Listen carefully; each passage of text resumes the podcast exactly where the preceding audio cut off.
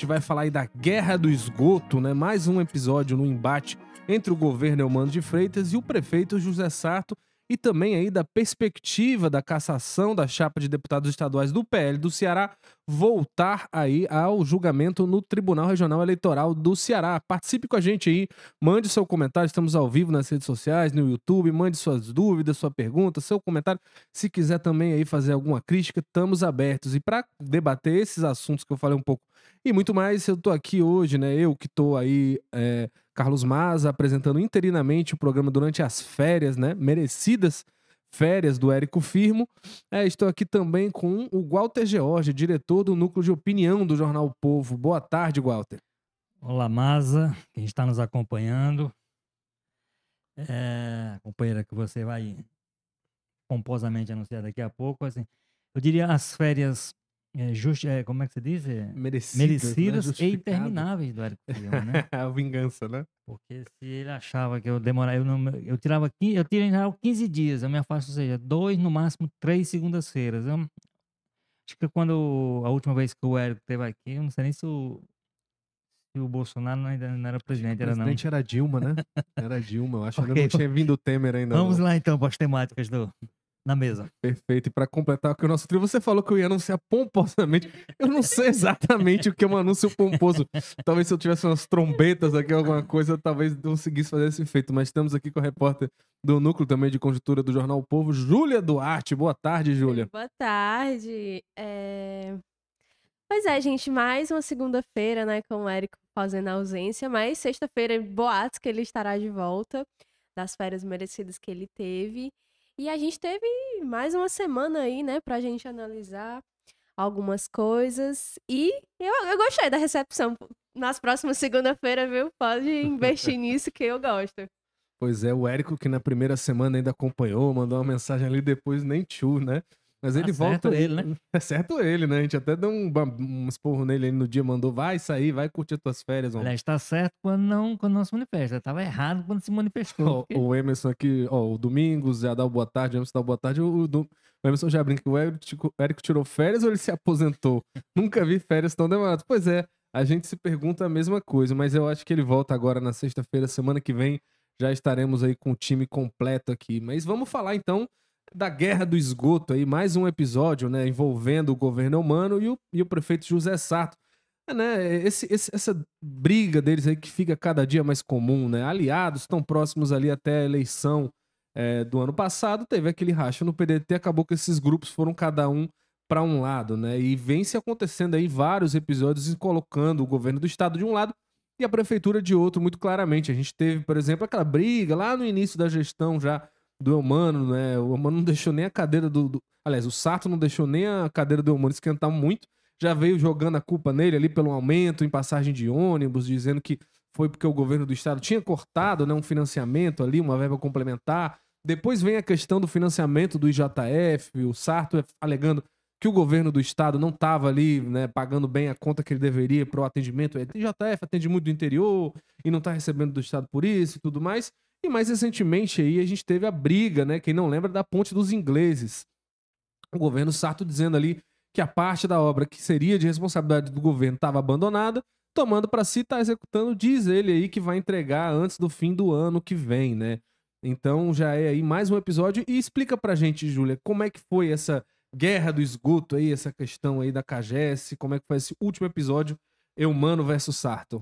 Pois é, o que a gente está acompanhando, como você bem lembrou, né, é esses pequenos embates em pontos relacionados aqui em Fortaleza, né? Então a gente tem transporte, tem essa parte relacionada à Praia de Iracema, né, que não era a primeira vez, essa questão da Ponte dos Ingleses, o Elcio Batista, que é o vice, já tinha falado antes, né, antes dessa bomba explodir, né, é que tinham três problemas que seriam de responsabilidade do governo do estado e a prefeitura não tinha o que fazer, ficava de mãos atadas, porque era de uma responsabilidade que eles não poderiam assumir, né?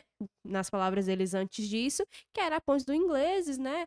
O, o prédio ali que, que, enfim, do São Pedro e o outro agora não me recordo muito bem, mas eram três pontos, né, que não poderiam ser resolvidos e o aquário, pronto. Que são três pontos ali na praia de Iracema, que é o ponto turístico, cartão postal, e eles não poderiam resolver. Aí algumas semanas depois estourou essa briga da Ponte dos Ingleses. E agora no mesmo ponto, né, nessa região da praia, a prefeitura, né, o prefeito fez uma longa nota, né, na sexta-feira, dizendo que tinham sido encontrados diversas irregularidades no sistema de esgotamento e que alguns deles seriam de responsabilidade da CAGES. Ou seja, a gente teve um, umas, umas chuvinhas, né, ali, teve um, uma mancha, né, de sujeira na praia e foi muito questionada pelos banhistas, é, para quem mora lá, para quem trabalha lá. E ficou aquele, aquela questão: o que, que a prefeitura vai fazer para resolver isso aqui, né? Já que lá grande parte está em obra é, para ser entregue, requalificado, enfim. E aí ele fez dizendo que algumas irregularidades eram feitas pela CAGES e a CAGES, que é uma empresa do governo do estado, disse que não tinha nenhum tipo de ligação lá e que tudo ali era de responsabilidade ou da prefeitura, né, por meio da AGFIS, ou era da população mesmo que fazia essas ligações, né? Aí ficou essa guerra de versões para saber quem é que estava com a razão, se o, o esgoto realmente era da CAGES ou não era. Aí quando foi agora no domingo, né, hoje é segunda, no caso ontem, é, a prefeitura lançou um estudo, né, mostrando que 30 ligações estão sendo feitas de forma irregular naquela região e 26 delas eram de responsabilidade da CAGES, né? E aí se você vai ver lá o relatório, eles colocam os endereços, né? A rua, o número da casa, digamos assim, ou a região, e eles colocam fotos, né? Já que eles alegam que essa vistoria foi feita com câmeras que são especializadas nesse tipo de coisa, e aí eles colocam as fotos, né, de todos os 26 pontos que eles têm em contato. E aí a CAGES já tinha se pronunciado, dizendo que não, não era assim, que era responsabilidade das pessoas ou da prefeitura, e aí a gente voltou para essa guerra de versões, né, do tipo, não, a culpa não é minha, a culpa é sua. E acaba entrando também os aliados, né? A gente ainda tá no começo da semana, não sabe como é que esses, isso vai repercutir nas câmaras, né?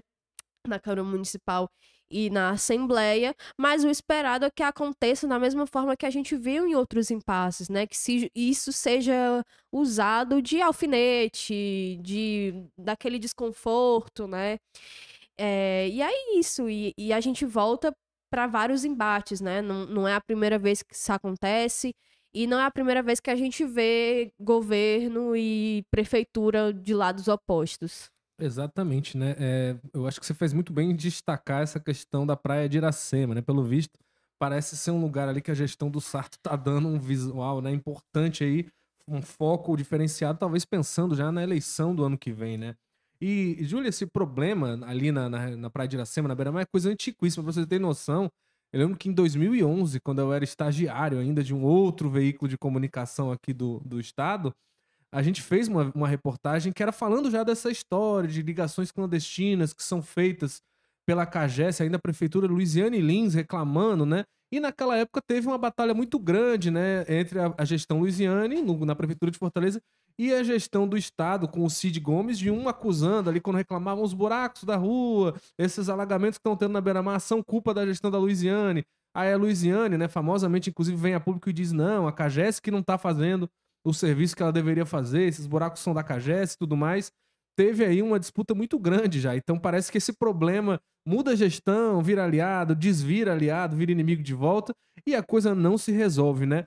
Agora eu achei assim um pouco esquisito a reação do Sarto, né? Parece que claramente tinha um problema colocado, as pessoas estavam vendo, as imagens estavam viralizando muito nas redes sociais dessa mancha na praia e a solução que o prefeito encontrou meio que foi ali né, em, pelo menos de imediato a primeira questão. Claro que foram tomadas providências. É, foi feita uma limpeza, né? Toda uma ação, mas. Mas houve uma preocupação muito rápida em externalizar a culpa ali de alguma forma, né? E foi um relatório, né? E a, a, outras fontes, além do prefeito, estiveram no local lá na praia, que foi, teve toda uma mídia, né, em cima dessa limpeza e foi ressaltado novamente por outras, outras fontes, né, que haveria realmente essa responsabilidade da, da CAGES. Exatamente, parece que tudo vira, acaba virando às vezes um espaço para esse, né, ping-pong entre governo e prefeitura. É, Walter Jorge, como é que você avalia isso, né? Não esquecendo, né, fazer justiça que a maioria desses embates aqui nos últimos meses tem sido puxado, né, pelo prefeito José Sarto. Parece que o mano tá ali na dele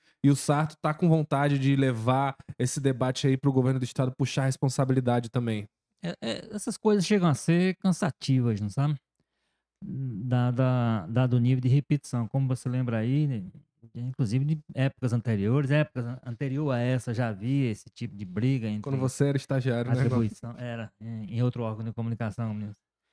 É, assim, são coisas cansativas porque elas é aquilo que eu sempre digo. Se fossem eles aliados, certamente numa situação dessa o prefeito iria pro- procurar o governador e eles iam ver como é que eles se entendiam. E o que a população quer é que o problema seja resolvido. O problema está lá, é flagrante. Ah, mas eh, o problema, o prefeito chegar e dizer que o problema não é dele, é do governo do estado. O que é que resolve? Nada. Da mesma forma que se o governador também chegar e dizer, disser o problema é da prefeitura, também não vai resolver a questão. Chama atenção porque é numa área nobríssima da cidade, no nosso cartão postal, como se costuma dizer.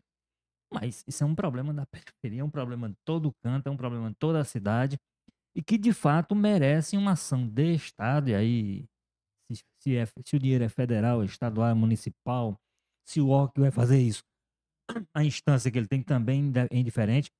O que as pessoas esperam é que isso seja resolvido, né? Se o problema é de infiltração criminosa, se é gente que entra e invade o sistema lá, né? Que se localize essa pessoa, o competente que foi, que puna e que resolva o problema. Da- nesses últimos dias dessa, dessa crise toda, as melhores declarações que eu vi foram as do vice-prefeito Elcio Batista, aqui na, na, na Rádio Povo CBN. Ele falou no, no- no sábado, e a primeira preocupação dele para mim é: olha, isso é um problema que tem seu braço no governo, porque esse problema de drenagem é isso, tem a parte que é da, da prefeitura, tem a- de- de- essa questão de sistema de, de saneamento, é isso. Tem uma, uma parte do problema que é das prefeituras, tem uma parte que é do governo do estado através da CAGES. É uma concessão, na verdade, da, da prefeitura para o estado e quem explora é a CAGES. Então, as duas partes, então por que, é que as duas partes não sentam para resolver? Isso é que a população, isso é que o morador de Fortaleza, lá da área e de outras, espera dessas horas do ano. É o seguinte, olha, ao invés de apontar o dedo, é o seguinte, o, o que é que eu posso fazer para aqui, o que é que você faz a partir daqui, como é que os dois unem forças, nessa hora, o fundamental é que eles unam forças para buscar uma solução. O que a gente quer é o que a gente quer como morador é só a solução, né? Assim, mas é porque no, no- no momento em que a gente está da política, tudo acaba se transformando nesse tipo de coisa, né? Há uma crise na saúde, é porque não sei o quê, é porque o, o, o IJF faz isso, é porque o IJF faz aquilo, é porque aquele repasse que houve, o governo federal. Então, tudo é transformado em, em crise política, que a gente, como jornalista da área, até gosta, porque isso esquenta o noticiário, isso não sei o quê. Mas para a cidade, para as pessoas, é muito ruim, né? É muito ruim que o tempo todo seja esse tensionamento. E o pior disso, acho que você chegou a lembrar isso, ou foi sei, é que a gente está às portas de um processo eleitoral, a tendência, possivelmente, é de se esquentar cada vez mais. Cada, cada oportunidade que houver de um lado ou do outro, muito embora nesse momento eu concordo com você, e, por exemplo, com relação a essa crise, quem tem posto em pauta nessa perspectiva o tempo todo é o prefeito. O, governador tá, por enquanto, está quieto na dele, ou está respondendo através da CAGES, ou está respondendo em nota oficial, está na postura defensiva. Mas a crise existe. Então, assim, cada oportunidade que houver de apontar o dedo, dizer, esse problema é da prefeitura, portanto, olha o, o prefeito que está querendo reeleição, outro lado, ó, esse problema é do governo do estado, portanto, olha o candidato que esse pessoal vai apoiar. Então, tudo isso é colocando. Em algum momento, essas pessoas têm que cuidar do que é essencial. E o que é essencial, nesse caso, por exemplo, é saber se existem as ações criminosas, as infiltrações, que elas sejam combatidas, detectadas, os responsáveis punidos e que o sistema seja defendido na sua integralidade. O sistema que garante, em última instância, nós estamos falando da saúde das pessoas. Além da beleza da cidade, de uma, de uma área super vista, super fotografada, super vendida de Fortaleza, você tem um problema da saúde das pessoas. Então, tudo isso tem, precisa ser considerado com mais seriedade. Pois é, é, explicando assim, bem em termos bem simples para o pessoal que não está acompanhando tanto entender, né? O que, que a gente tem hoje, basicamente, é um problema mais sério, né? Você tem é, uma rede de esgoto ali que é tratada na casa das pessoas, geralmente nos prédios ali, na beira-mar, é uma concentração muito grande de prédios muito altos, então tem muitas é, ligações, é uma, é uma área muito densamente, né? Habitada ali, justamente pela presença massiva assim, desses prédios altos e tudo mais, você tem uma rede de esgoto, né? Que é uma tubulação menor, tratada, tem ali uma especificidade, você tem uma tubulação maior que é para escoar ali a drenagem, que é para escoar água da chuva, para escoar água de rio e qualquer coisa que esteja passando ali pelo lençol freático. É um lençol, é um, né, é um, são tubulações geralmente muito maiores, essas que pegam a água da chuva, justamente porque corre mais água é, quando chove. Só que o que, que, acontece na cidade inteira, né? Como o Gota lembrou, mas é engraçado que até os bonitos ali da beira-mar, né? Os prédios de luxo e tudo mais, o pessoal que tem mais grana, ainda comete essa mesma irregularidade de muitas vezes ligar o que deveria ser esgoto como eu falei, uma tubulação menor tem uma complexidade maior, às vezes é mais caro, é uma obra mais demorada, mais trabalhosa e tudo mais. Pega ali e liga no sistema de, com a água da chuva, né? Porque é mais simples, é uma tubulação maior, mais fácil de fazer essas conexões, mais barato.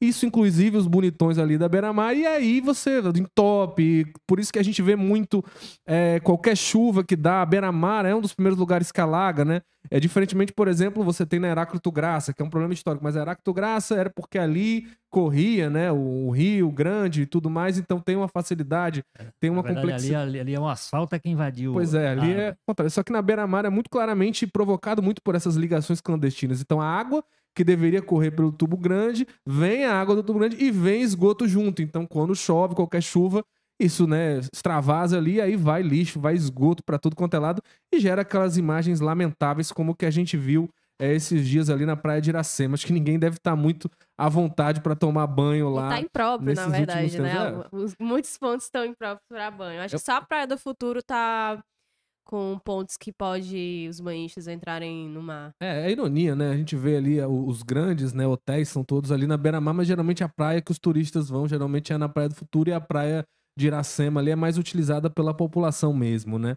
Então tem até esse componente social aí contraditório entre essas duas praias. Então, é, acaba que, enfim, no cartão postal da cidade vem aí só para passar a régua nesse assunto, Júlia, eu queria te perguntar, né? A gente viu Parece que o Sarto gostou dessa polêmica das pontas dos ingleses. Eu não sei vocês, mas a minha impressão foi que o Sarto saiu ganhando entre a população nessa história da ponta dos ingleses ali. Teve um debate, o governo do estado disse que ele mente, que não era assim, que a obra estava condenada, mas, frigidos os ovos, de um jeito ou de outro, a obra está tocando e provavelmente vai ser terminada.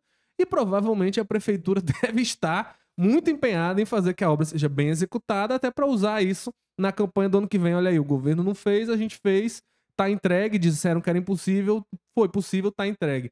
Então eu acho que esse componente da ponte dos ingleses acabou é, estimulando um pouco mais. Eu queria te perguntar, Júlio, como é que você avalia nessa briga agora? Quem sai ganhando ou perdemos todos?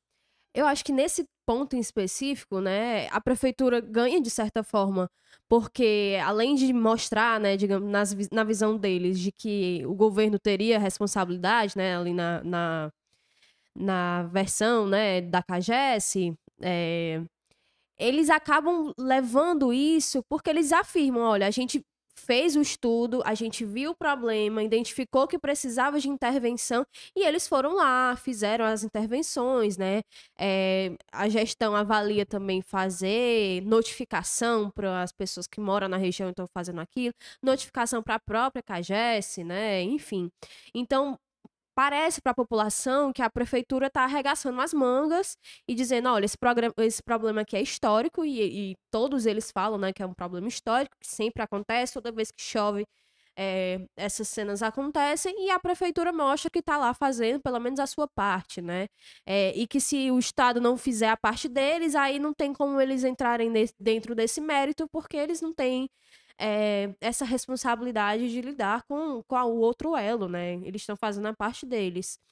É, e na ponte dos ingleses realmente ficou a mesma, a mesma interpretação, na, na minha visão, de que a prefeitura identificou o problema, que seria a demora né, na entrega da obra, porque eles alegam que. E a gente já falou muito aqui, né? Que eles alegam que entregaram a parte que precisava e demorou tipo um ano, e o Estado não tocou a obra para frente, então, para eles, eles vão na mesma linha, sabe? Eu identifiquei o problema, eu tentei falar com eles e não deu certo, e então a gente vai fazer da mesma forma.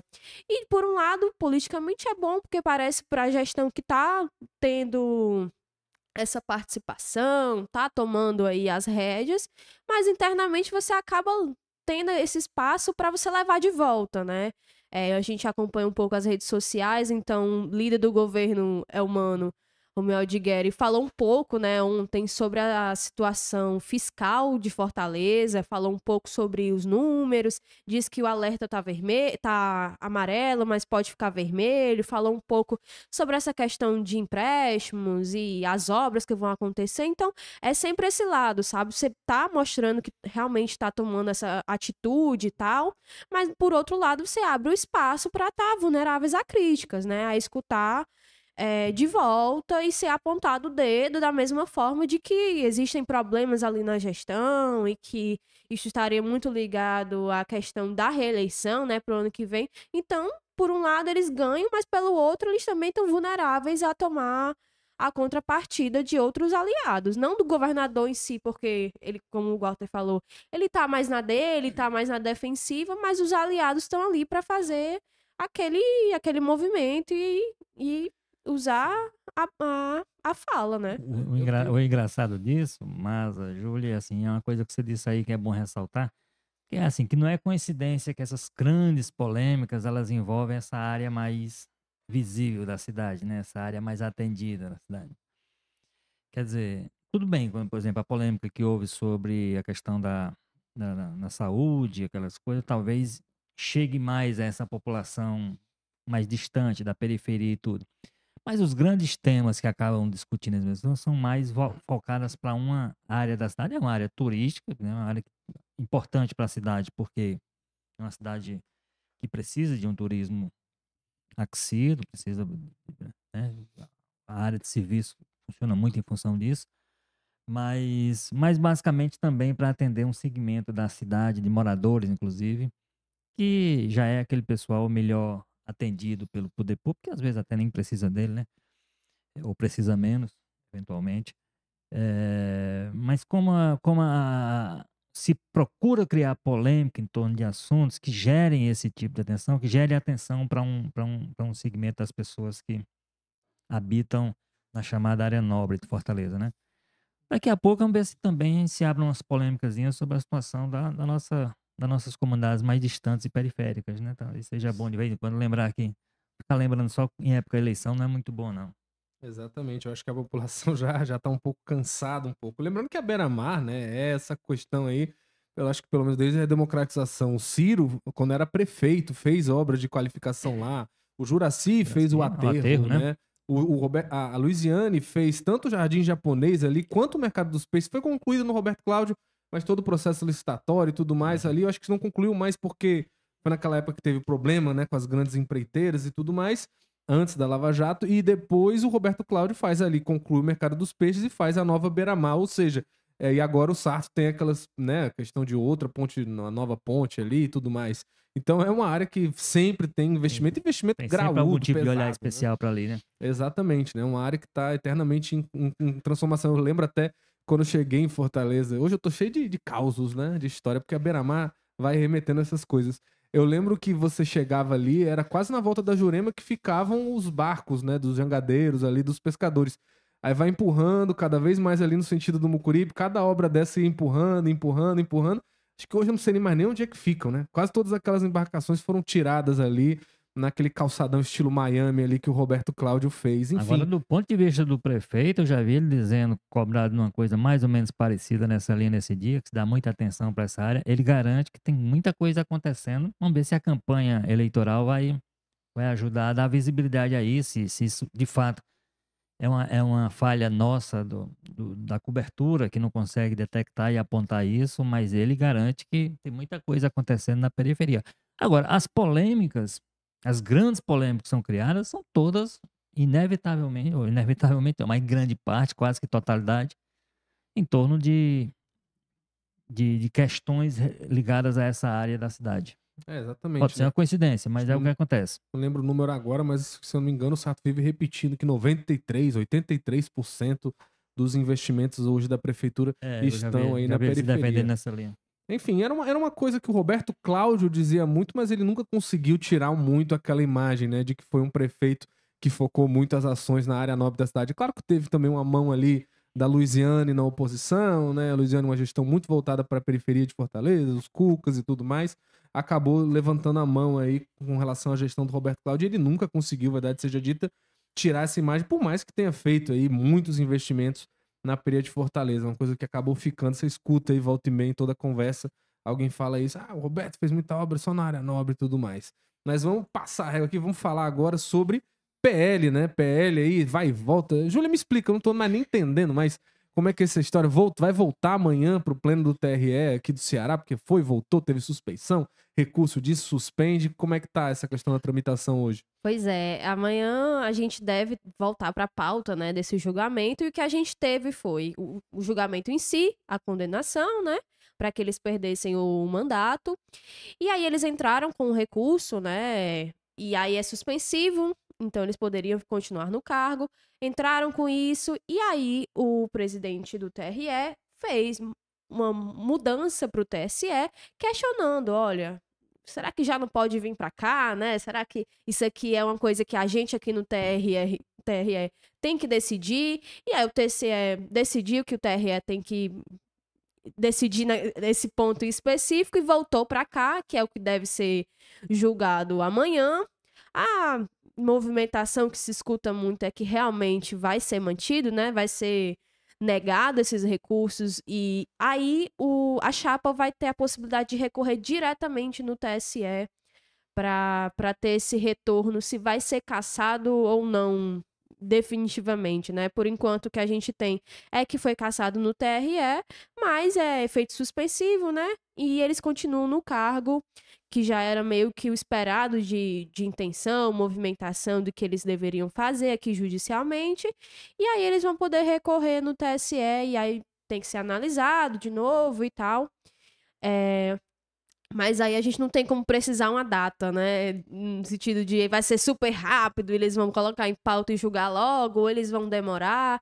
O que se escuta muito é que demoraria, né, esse período todo e eles poderiam permanecer mais tempo nesse mandato é, e meio que sairia é, de uma forma mais positiva para eles, né? Que eles continuariam fazendo oposição enquanto o processo rolava. Mas a gente não tem como precisar, ninguém sabe os tempos da justiça, é, se realmente vai ser super rápido ou se realmente vai demorar. É os tempos de Xandão, né? É, só explicando rapidamente, né?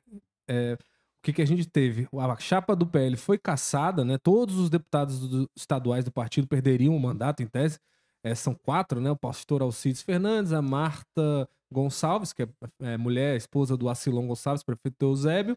É, o, o, o Alcides eu já falei. Temos o, o Carmelo, Carmelo Neto, e a doutora Silvana. mais votado, e a doutora Silvana, é, que também é esposa do doutor Jaziel, deputado federal pelo PL. Enfim, aí foram caçados pela fraude em cota de gênero. Ali o TRE constatou, decidiu que tinha duas candidatas que disputaram a deputada estadual. Uma delas a gente até foi aqui no povo que a gente denunciou, né, que ela procurou a justiça para comunicar, olha, eu não, não, não, não sou candidata, sou filiada ao PL de muitos anos atrás, não sei nada de eleição mais e o meu nome apareceu como candidato. E aí julgaram ali com base em tudo aquilo que foi uma fraude para burlar aquele número de candidaturas mínimas, foram caçados. E a partir daí um N número de recursos, né?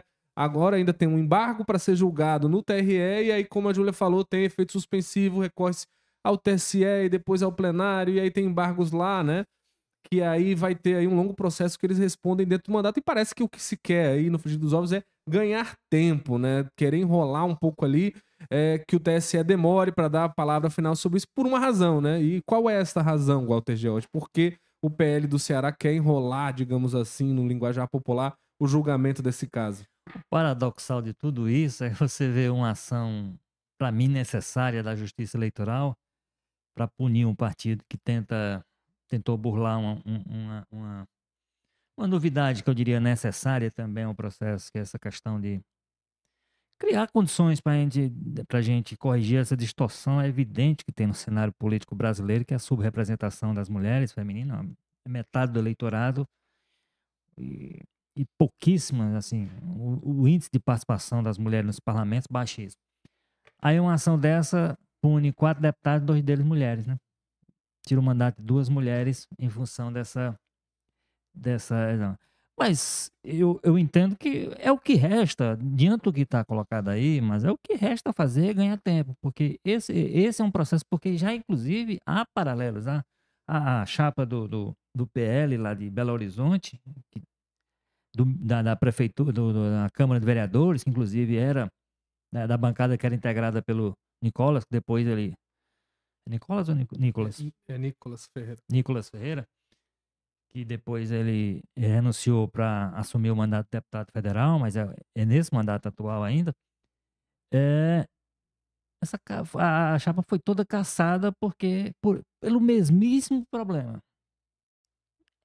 Me parece claro que um partido como o PL, com o tipo de, de, de compreensão que há nele do- do- das suas lideranças, marcadamente ma- masculinas, essa questão da mulher e da, do gênero, da representação, é uma coisa que eles não dão, eu acho que eles não gastam tempo deles com preocupação com esse tipo disso. Só que quando chega na, na- época eleitoral, que precisa isso estar bem balizado, um partido organizado que já pensa nisso, não, mas o PL, quando vai pensar na eleição, aí tem que fazer esse tipo de, de armação.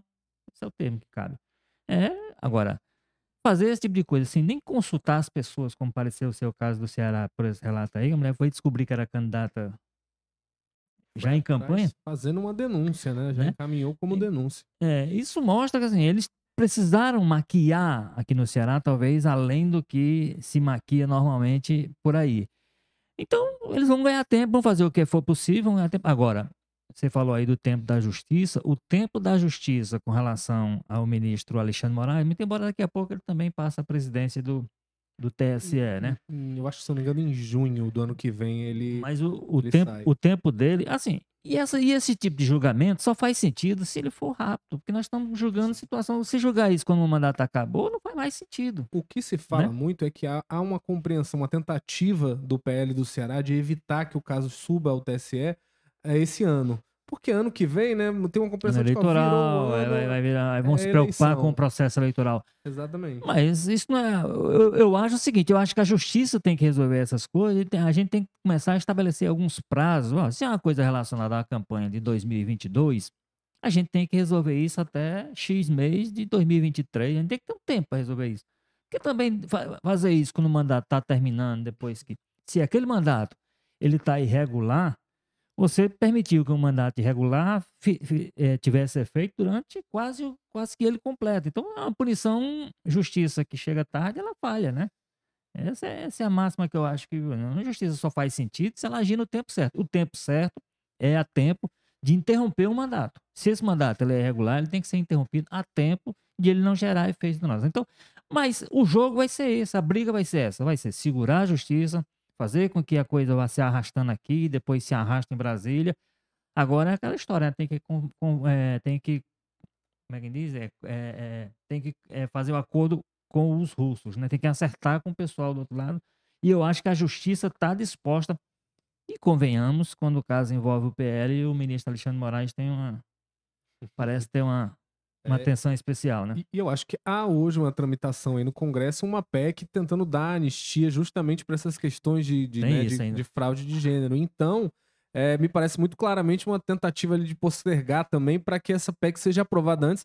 Mas conhecendo o Alexandre de Moraes, eu acho bem capaz de ele estar com a diretriz ali para casos que forem ser perdoados pela anistia terem prioridade justamente para não caducar antes do julgamento. Agora, né? agora, eu- agora eu devo dizer, ponto de vista pessoal também, eu não acho muito bacana também essa coisa. Eu disse aqui meio jocosamente que o Alexandre Moraes tem certa simpatia pelos processos do PL. Agora, eu não acho isso bacana, não. Eu acho que a justiça tem que agir no tempo certo, porque é o certo a fazer.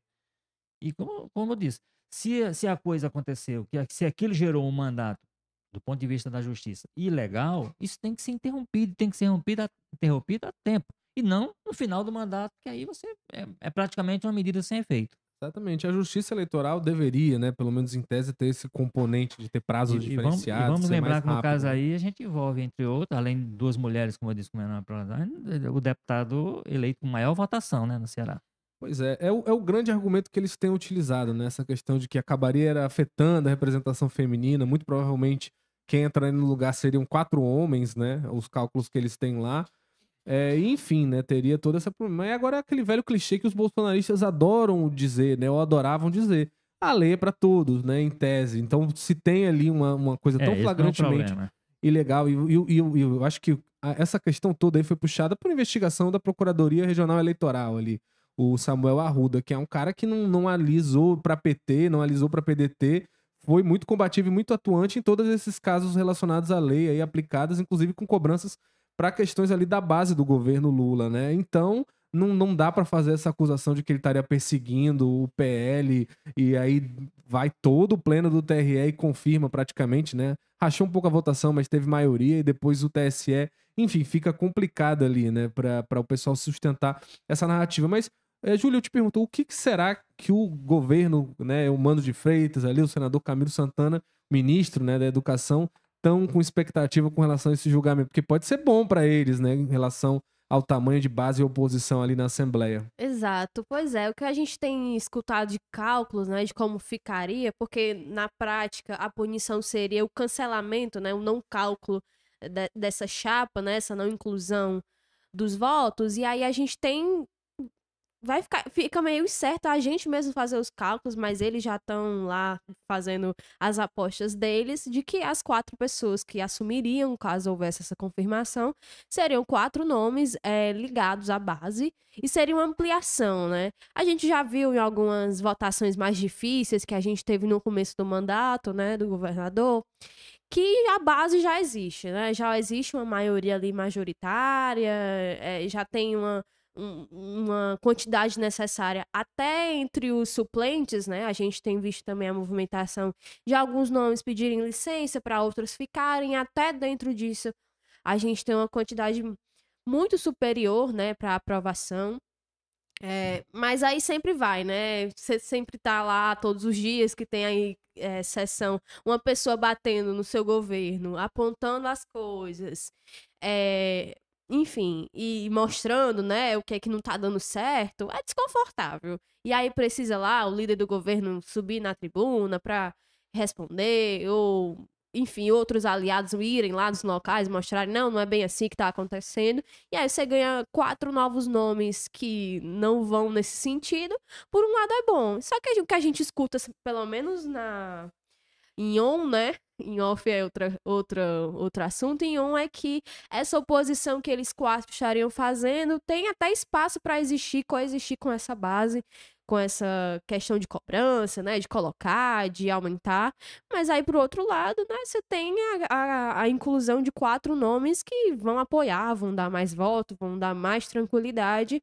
E a gente vai ver uma movimentação como acontecia em outras gestões, né? Que a oposição quase não, quase não existia, né? Era só base e uma voz ou outra ali é, que tinha esse poder de ir contra essa base, essa confirmação do governo na Assembleia. É aquela história, né? Eu acho que governante quer to- ter todo mundo na base aliada e tudo mais, mas deputado nenhum quer ver outro deputado caçado. Mesmo que seja de oposição, parece que impera ali, geralmente, essa questão né, da- do corporativismo. Tanto que essa PEC da anistia que a gente falou tá com apoio aí de petistas a bolsonaristas e tudo mais, porque eu acho que sempre impera aquele pensamento do próximo é você, né? Se eu tô sendo Você caçado tá na hoje, mira. você também vai, vai servir para caçar você também. Então, essa questão do mandato como uma coisa muito sagrada.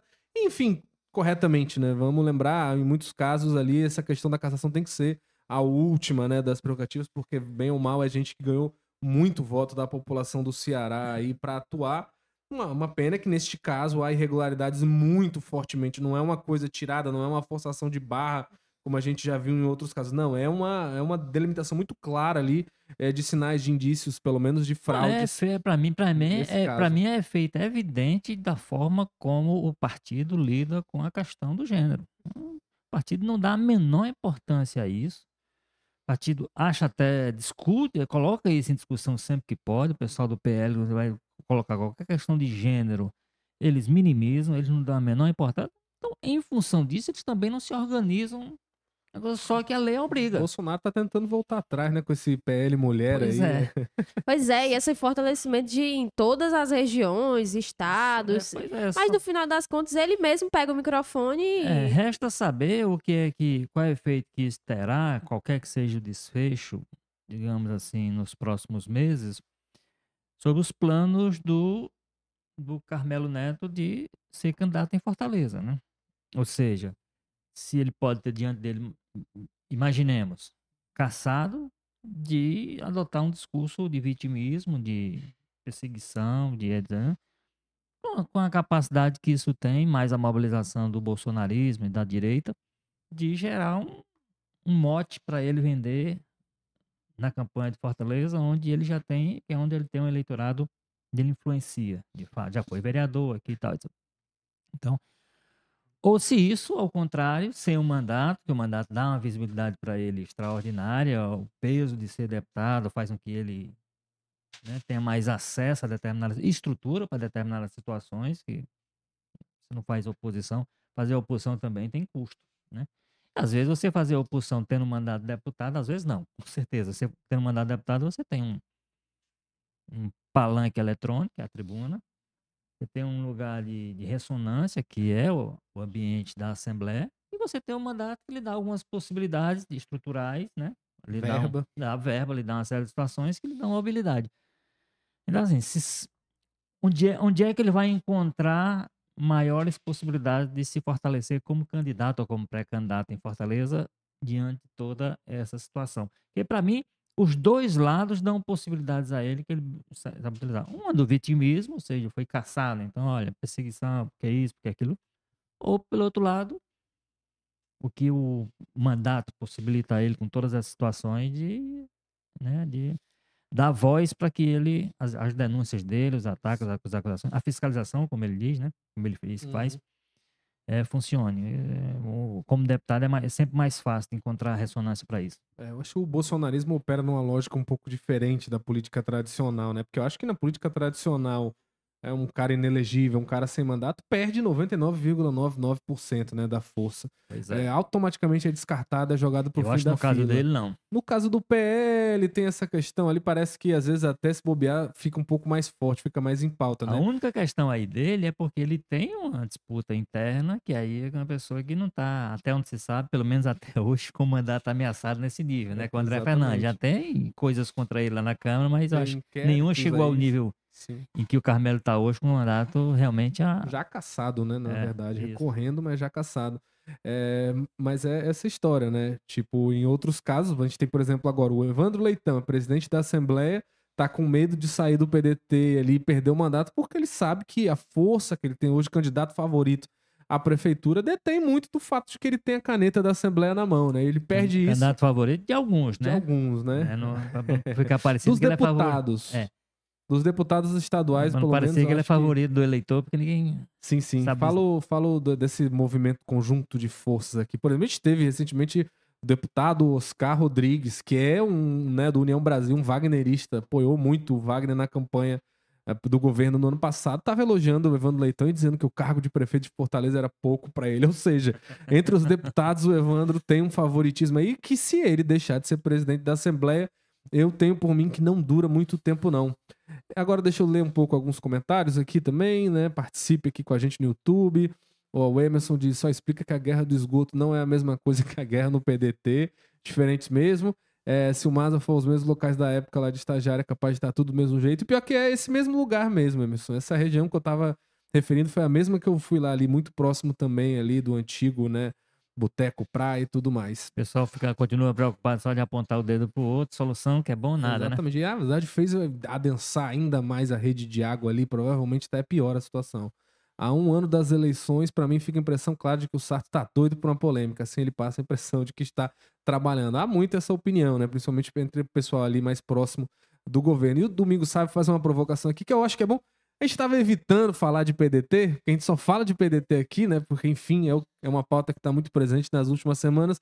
Mas vamos lá, ele fala: o grupo de parlamentares ligado ao CID quer tomar os mandatos do PDT a fórceps. Querem porque querem criar um fato jurídico com esta reunião. Esta reunião aí, ele se refere provavelmente ao CID aí, convocou uma nova reunião do diretório na quinta-feira para reafirmar a legalidade da, da, da executiva com ele no comando aqui no Ceará, enquanto o PDT nacional deve se reunir na terça ou na quarta-feira, está na quarta-feira, às seis horas, marcado lá em Brasília, mas tem uma expectativa também de que pode ter ali uma antecipação, caso isso se mostre necessário. É, É, a preço de hoje, a preço de hoje, agora eles se reúnem na quarta, né? isso. E amanhã, e amanhã seria o prazo final para o Cid e o, e o Isso. André apresentar as argumentações na É, questão. porque aí- processo de que aí é, é pra, pra- na quarta-feira o a executiva vai decidir e possivelmente oficializar Exatamente. o afastamento do Cid. E aí, então, renovando aí essa polêmica por mais uma semana, pelo menos. Toda semana renova o mandato aí Eu de, achei da interessante treta. que na treta da ponte dos ingleses, a, a presidência do PDT estava em questionamento, né? O Cid e o André estavam nessa queda de braço e agora, em na- mais uma polêmica, a presidência do PDT aqui no Ceará ainda está sendo questionada pelos dois lados. E olha como são as coisas. Quando teve a, a- a problema da ponte dos ingleses, o André Figueiredo, né, já tava ali no debate, mas mais de bastidor, não tava público assim com o Cid.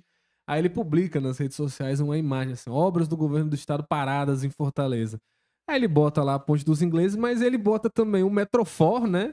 Que é uma coisa muito emblemática ali da gestão do Cid Gomes, que não andou, e o Aquário, Aquário, Ceará, o- que o pelo amor de Deus, Aquário. né? Aí, É isso que eu digo assim, é, você, tentar essa altura, outra posição já Esse- teria colocado um apelido, Você tentar essa Sidão, altura. coisa assim. você botar o, o aquário como um problema do Camilo, é preciso muita. Muita E do Elmano? O Elmano poderia ter sido. Rapaz, eu acabei de sentar do aqui. Camilo ou do Elmano, não, mas mesmo do Camilo, porque isso é- claramente é um problema que eles receberam do, do Cid e não tiveram coragem, disposição e de resolver, nem tinha como tocar pra frente. Então, se é um se o, se o aquário é um problema, é um problema que você pode cravar problema do Cid, não do Camilo ou do e isso do ponto de vista da própria população. A população não consegue olhar para o aquário e, e lembrar do, do Elmano, do Camilo. Consegue. Pois é. Não, e é engraçado que aí quando a gente repercutiu essa matéria, né? A gente repercutiu claramente, dando destaque ao fato de que o André incluía obras muito ah, fortemente associadas pela população ao Cid, né? Aí ele, não, querem me entregar ao Cid, não foi isso que eu quis dizer, aí deu no que deu aí. Somos ótimos amigos, não tem briga entre a gente. Parece que ele queria mesmo, né? Rapaz, não, não foi muito o que aconteceu. Então, se ele não queria brigar com o Cid, eu acho que o Cid tomou, viu, como um ataque a ele. E pra passar aí, já estamos indo para os nossos momentos finais aqui do podcast hoje. É, diga lá, Júlia, como é que você avalia aí? O que, que a gente pode esperar dessas duas reuniões do PDT nos próximos dias? Eu acho que é muito no sentido de cada lado não tá mais conseguindo dialogar entre si, né? Digamos assim, o grupo do Cid não tá mais conseguindo conversar com o grupo do André, que é o que a gente já vinha acompanhando de uns meses pra cá. Antes ainda havia aqueles enviados, né? Aqueles emissários que ficavam tentando dialogar com os dois lados e agora a gente viu que não tem mais espaço para isso entre eles, né? Alguns deputados do grupo do CID já tá muito incomodado, já fala assim, eu acho que a gente precisa tentar outros ares, ou meio que desencanar dessa ideia de, de, de tentar dialogar com eles, porque não tem mais jeito. E aquela re- última reunião que a gente teve no dia 27, acho que foi 27, né, de outubro? Sim, é sempre no finalzinho do mês ali, essas Isso. reuniões bomba do Cid. que a gente viu os, os vídeos, né? A gente já tinha escutado os relatos, aí a gente começou a ver os vídeos. E foi uma temperatura, assim, quentíssima de, de acusação, de meu candidato não era você, meu, meu candidato era você, não era o Sarto. E a gente viu umas falas bem, bem quentes, bem apimentadas de todos os lados. Acho que já chegou nesse ponto que não tem mais o diálogo. Então, acho que a reunião é, da Executiva Nacional deve confirmar esse processo de intervenção, essa necessidade que eles veem de que o processo do CID não foi, enfim, dentro dos parâmetros que o partido permitia. E o grupo do CID, né, é até uma fala que o André diz que eles ignoram, né, eles estão totalmente fora dos dos requisitos dentro do partido, vai tentar dizer que era uma narrativa diferente, que eles não estão sendo escutados, não estão sendo ouvidos, tentar novamente o processo judicial, mas o que a gente vê é os dois extremos se tornando mais extremos e essas duas reuniões têm cara de que não vai terminar num acordo como a gente viu no meio do ano. Exatamente, também acho que cada, no- cada vez que se reúne é pior. Vai, vai ficando cada vez. A gente já tá chegando ali perto ali de partir para agressão física. Espero que a coisa se resolva antes disso, porque a cada reunião parece que o tom sobe entre irmãos, inclusive, né? Olha, Gota, eu vou te passar aí para fazer a última interação. Rodrigo Parente com- é- é- com- comenta aqui. Essa briga do PDT vai respingar nas duas candidaturas, Sarto e a do PT, anotem. Vai respingar? Como é que você acha? Ah, Bom, é, eu, eu entendo que a, a crise do PDT, especificamente nesse momento, ele está naquela fase que os dois lados estão apenas gera- tentando gerar fatos. Já não, tá- já não há esforço nenhum, e aí eu reforço o que a Júlia disse, já não há esforço nenhum de tentar se, se entender. -se, tá entendendo? então é só um gerando fato contra o outro. Ah, possivelmente a, a insistência da reunião de quinta-feira tem esse sentido de gerar aquela história de perseguição, do pessoal que não tem mais ambiente para ficar no partido, a situação está ficando. E a justiça vai entender que sim, porque ah, me pare... tá me parecendo evidente, aí se vai caracterizar ou não perseguição, aí é outra coisa. Mas que a falta de ambiente de um dos dois lados, de um com o outro, né? Ou seja, de um dos dois lados permanecer no PDT, isso me parece evidente.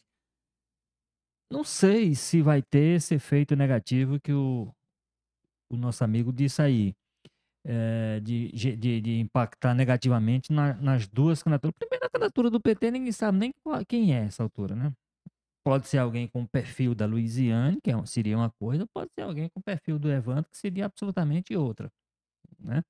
Então, é, claro que esse nome será escolhido considerando essas variáveis todas, se esse grupo de deputados que possivelmente deixa o PDT, se vai, exemplo, esse grupo de deputados, qual é a atuação deles em Fortaleza, por exemplo, também podem ser deputados tão voltados para o interior que o apoio deles pode não fazer nenhum efeito real junto ao eleitorado de Fortaleza. Então, assim, não dá para dizer ainda que vai ter impacto sobre esse candidato, porque ninguém sabe nem quem é o candidato. Sobre o prefeito, eu também tenho dúvidas se vai, se vai, porque o, o, o, o, prefeito não aposta no, no, no, no partido, na máquina partidária. Ele aposta na máquina administrativa. A máquina administrativa está sob controle dele em qualquer circunstância. Então, essa máquina que vai fazer, vai fazer a diferença. Não sei se o fato de ter. A grande questão é se nos cálculos dele era ou não importante, por exemplo, ter a máquina do Estado e a máquina da Prefeitura para fazer aquele três vezes mais forte que a Luiziane usou um tempo atrás. Então, mas a máquina da Prefeitura, para mim, está sob controle dele, vai permanecer sob controle dele. Essas polêmicas que a gente está falando aqui que ele faz, possivelmente estão dentro desse cálculo eleitoral dele, de visibilidade, de mostrar, como disse o, o ouvinte aí, de mostrar que está trabalhando mostrar que tem um prefeito atuante e tal, que uma das um dos questionamentos que sempre houve, ou pelo menos até recentemente houve ao Sartre, é exatamente a ausência dele, né? Era um prefeito muito ausente. Então, o fato de ele estar botando a cara para, em tese, defender o interesse da população em questões como essa, de esgoto, de saúde, né, e essas outras polêmicas que ele, nas- ah, da questão do, do- da ponte, ponte dos ingleses, mas como é que é o nome tecnicamente correto? É ponte metal, não, ponte Rapaz, metálica, tem um me nome pegou. aí. Não, a ponte metálica é outra. Eu sempre conheci como ponte dos ingleses. Ponte dos né? ingleses, mas tem outro nome aí que o pessoal, mas enfim, mas Acho que é provavelmente o número- nome que os técnicos da prefeitura todas usam. essas polêmicas aí, elas de fato mostram um prefeito que está atento aos problemas que está e que se contrapõe um pouco àquela imagem anterior do prefeito ausente e tal, ou da prefeitura com o prefeito ausente. Então, não sei se esse. é, Eu acho essa crise ruim para eles. Eu não tenho dúvida nenhuma deles. É é, Eles estão perdendo tempo, eu tenho dito isso. Perdendo tempo eles deviam estar gastando para as estratégias que eles deveriam ter em, em- a não ser que isso tudo faça parte da estratégia, eu acho que eles estão perdendo tempo precioso e, e isso aí sim pode impactar mais adiante no, no, na campanha de quem, quem forem os escolhidos, tanto de um lado quanto do outro. Do lado do, do, do possível candidato governista, o que eu acho é isso, assim, porque você não tem, como você não tem nem o perfil, talvez o prejuízo seja menor. Para o prefeito, eu acho que ele está perdendo um tempo que seria mais útil se ele, bom, cuidando da cidade, ele tá, porque não pode, uma cidade do tamanho com os problemas de Fortaleza, você não pode deixar de estar atento a ele. Agora, quando tenta olhar para o futuro e para a perspectiva de eleição, eu entendo que ele, ele poderia estar gastando melhor o tempo dele. Exatamente. Ou talvez tenha um interesse ali, às vezes, de polarizar, né? Ah, pá, Essa isso eu digo, história se é não, se não fizer parte de uma estratégia muito bem bolada, porque pode fazer, eu acho que o tempo está sendo jogado fora. É, eu acho que tem aquela história também de que o, pro, pro Sarto o melhor dos mundos seria ir para um segundo turno com um candidato petista, né?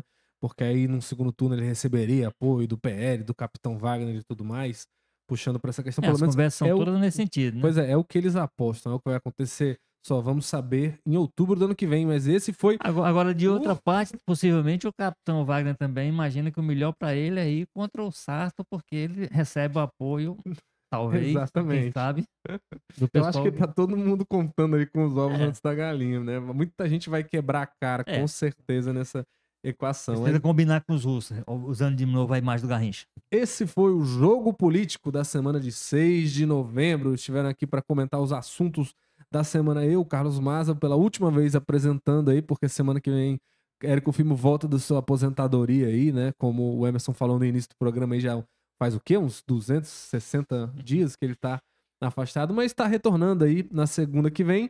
E esteve aqui com a gente também a Júlia Duarte. Valeu, Júlia. Opa, sempre bom estar aqui. E é isso, gente. Continuem com a gente. E também o Walter do. O Walter Duarte vai falar, ó. O Walter George. Valeu, Walter. Valeu, Érico. oh, valeu. Valeu. É porque eu ia falar do Érico, aí emendei. Valeu, A gente Maza, se enrolou todo aqui no final. Júlia. E, e sim, enfim, vamos ter aqui de volta te- terça-feira o, terça-feira o, o Érico. Vamos ver que novidades ele tá, traz, tá trazendo pra gente. Vamos ver se ele traz, inclusive, outros assuntos, né? Pra ver se a gente sai do. A gente quase que conseguia hoje, para fechar o programa Foi sem por falar do PDT. pouco, aí o? Maza, no final das 15 minutinhos. sobrou um só. tempinho, ele estragou. Às vezes é aquele, né? Só aquele, ali, aquele cafezinho que você toma depois do Até almoço. terça. E é isso aí, pessoal. Agradeço principalmente a você que acompanhou aqui com a gente. Um abraço. Até a próxima semana.